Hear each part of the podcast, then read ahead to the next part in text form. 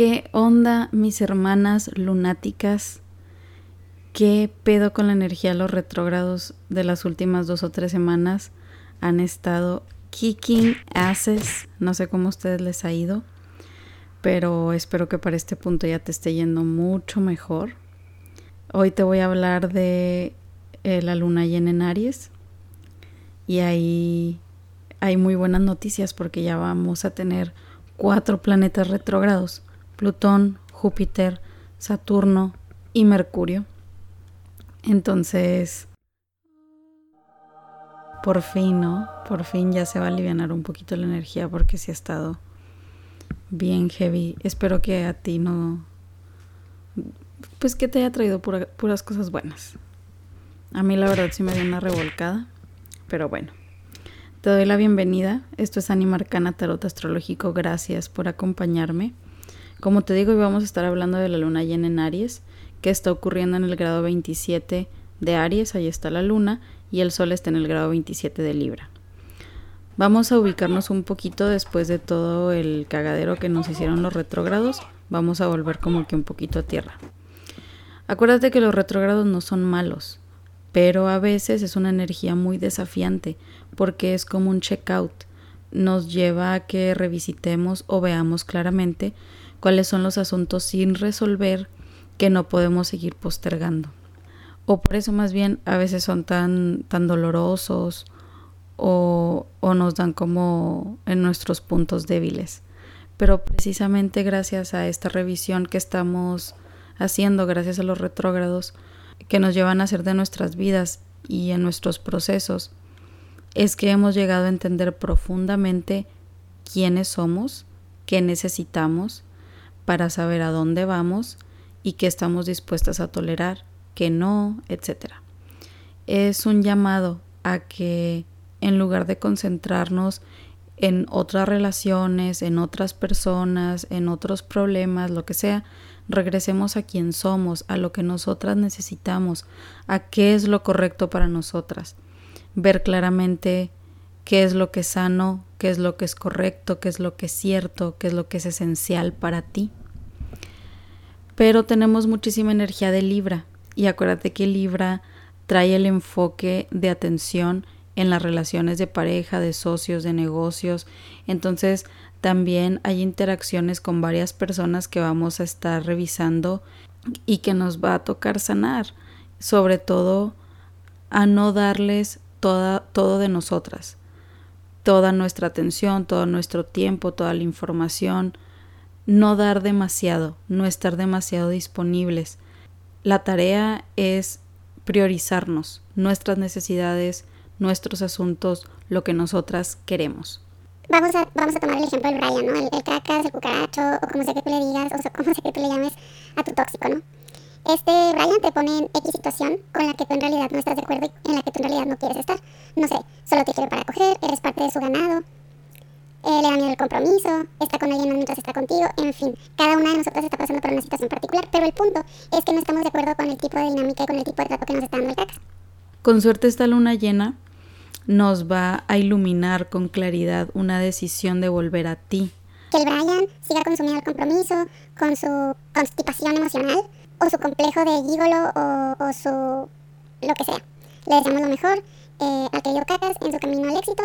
Tú, tú sigues tu camino, tú te priorizas a ti, porque tu prioridad eres tú, tus necesidades, lo que tú quieres, y no vas a estarte desmadrando emocionalmente por alguien que no te da lo que tú buscas o lo que tú mereces, esperando a que se le ilumine y que algún día le dé la gana de tener una relación, mientras tú te pones de lado, sobre todo otros aspectos de tu vida que tienen mucha importancia como tus proyectos, tu valor, tu dignidad, etc. Vaya, o, o andar tras el cucaracho no, no trae paz. Igual y si nos alejamos, vamos a estar solas, así es, al menos un tiempo, pero al menos también vamos a estar tranquilas. Si te da miedo la soledad, hermana, llegaste al lugar indicado, únete a la comunidad, aquí nos quitamos ese miedo a base de astrología y tarot. y claro que esto puede aplicar en el área de tu vida en la que te resuene, no necesariamente tiene que ver con las relaciones y con el cacas, pero el tema del Brian es un tema muy concurrido, por eso lo abordo tanto. La energía de esta luna es como de recargar baterías, de llenar nuestro tanque de gasolina después de un periodo eh, como de andar medio bajas de energía, para recorrer nuestro camino con la mente y, los, y las prioridades ya mucho más claras, no para andar llevando a la gente a lugares a los que esas personas quieren ir y tú no, y además desviarte de lo que tú sí quieres de tu propio camino. Si te fijas, es un tema muy libre de reciprocidad, de asegurarnos que, lo, eh, que la otra persona o la otra situación dé y reciba en la misma medida, cualquiera que sea el área de nuestra vida en la que esto aplique, puede ser el trabajo, puede ser tu familia, lo que sea. Acuérdate, reina, que tu poder personal, porque esto, esto es un tema que luego deja duda, ¿no? Así como, bueno, ¿y qué, qué es mi poder personal? Reina preciosa, tu poder personal es tu tiempo, es tu energía, son las palabras que dices, el mensajito que le mandas a alguien en la mañana, el tiempo que le dedicas a alguien, cuando escuchas a la gente, cuando estás pensando en esa persona. Todo eso es tu poder personal. ¿Y cómo recuperamos nuestro poder personal? Te preguntarás tú. Pues dejando de hacer todas esas cosas. En lugar de mandarle ese mensajito de buenos días en la mañana que el Brian ni contesta, ni valora, ni pela, mejor esos cinco minutos que te toma tomar ese, eh, mandar ese mensaje, tómalo para, no sé, verte en el espejo y decirte lo guapa, espectacular y majestuosa, escultural y deliciosa que tú eres. O para, qué sé yo, escribir tus sueños, ir a caminar, llamar a tu amiga, meditar, lo que sea, lo que sea que te haga sentir bien de ti para ti, que te cultive y que te haga sentir bien contigo, ese es el tema. Tener el valor de darnos prioridad, de darle prioridad a lo que queremos, a lo que necesitamos, incluso si eso implica quedarnos solas. Eso requiere fuerza y valentía. Y creo que por eso viene esta luna llena en Aries, para que nos dé esa fuerza y esa valentía para irnos. Y bueno, ya llevo como siete horas hablándote de pura paja y ni te he explicado los tránsitos, discúlpame, pero, pero es que me emociono con estos temas. Mira, vamos a empezar con que el Sol, Mercurio, ya directo por fin y Marte están en el Libra los tres y están así muy muy cerquita. No exactamente en una conjunción, pero están muy cerca. Y aquí la pregunta es qué tanto de las relaciones que tienes son con el fin de que llenen tus propias necesidades, esas necesidades que tú no estás pudiendo llenarte a ti misma. Necesidades como la necesidad de afecto, de amor, de aceptación, de seguridad, etc. Hermana, a ver, sé sincera conmigo. Yo no le voy a decir a nadie. ¿En serio prefieres estar en una dinámica con el cacas, en la que te trata como caquita, recibiendo una miseria de amor, pedorro, que todavía maldado? Y si mejor le dejas de dar ese lugar al Brian y te das ese amor del bueno que tú mereces a ti misma. Y, el aspecto predominante de esta carta es la T cuadrada que está haciendo Plutón, que está en Capricornio, a la Luna, que como te digo que está en Aries, y al Sol y Marte en Libra. Este es un conflicto interno, o también puede ser externo, pero más que nada va a ser interno, en donde hay algo eh, que queremos y no podemos tener. Puede ser una relación, puede ser algo laboral, qué sé yo. Para cada quien te digo es distinto. Lo que hay detrás de este conflicto de no tener lo que queremos es miedo a nuestro propio poder, miedo a incorporar cosas nuevas o hacer cambios, como con el ejemplo que te digo del Brian. Alejarse da miedo porque nos vamos a lo desconocido y porque implica estar solas. Pero en el acto de alejarse, de hacer las cosas diferentes, de atrevernos a estar solas hay mucho poder. Este proceso es incómodo, por supuesto que sí, pero al mismo tiempo el Sol en Libra y la Luna en Aries de alguna manera nos están dando el, combustible o el valor para que lo hagamos. Hay un trígono también que están haciendo el Sol, la Luna, a Júpiter en, en Acuario, que como te digo ya va directo. Y esto nos está ayudando a poner en orden nuestras prioridades, lo que queremos construir para el futuro, cuál es el rumbo que queremos seguir, algo que nos inspira, que nos emociona, que nos entusiasma. También vamos a tener ideas nuevas que hemos estado como que pensando pero que todavía no nos habíamos animado.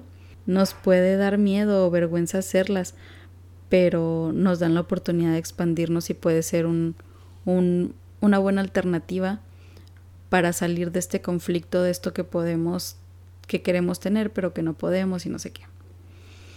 Y mira, sobre todo es, se va a sentir un shift, de hecho creo que ya se está sintiendo como que un shift en la energía por los planetas que como te digo van directos, Plutón, Júpiter, eh, Mercurio, Saturno, están estacionarios y todavía no, no han salido de sombra, que se puede manifestar como un turnaround, como un cambio de rumbo, como un cambio de movimiento que lleva a que las cosas se desarrollen o se desenvuelvan de otra forma, pero que también nos puede dar algún tipo de avance, algún tipo de solución, poniéndonos muy en claro cuál es la prioridad, ese es el cambio.